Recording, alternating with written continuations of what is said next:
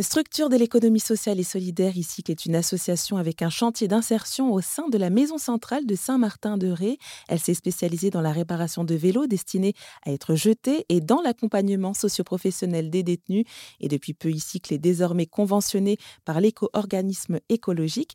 Coralie Morel, la présidente fondatrice, nous en dit plus. C'est un éco-organisme qui se charge de faire appliquer euh, la loi AGEC anti-gaspillage. C'était en janvier 2020 que la loi AGEC pour les articles de sport et loisirs dont le vélo est passé, mhm. ce qui veut dire en fait qu'il faut absolument mettre en place tout un processus de recyclage pour tout ce qui est articles de sport et loisirs.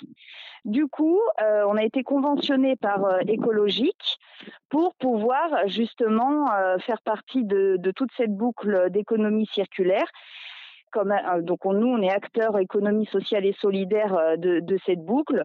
Et ça, nous permet vraiment de pouvoir récupérer les vélos euh, au sein des déchetteries et au sein des, auprès des professionnels les professionnels du cycle peuvent venir nous déposer les vélos, les accessoires, les pièces de vélo que eux euh, souhaitaient jeter. Et sinon, ils déposent en déchetterie et puis bah, nous, on va récupérer en déchetterie. Et vous en avez récupéré beaucoup des vélos? Ouais, alors en un an, parce que là, bah, là on a fêté les un an de e-cycle hein, euh, au mois de juin.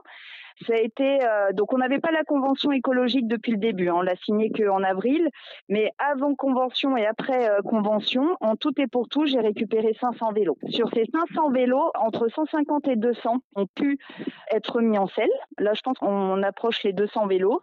Le reste a été démonté pour pièces.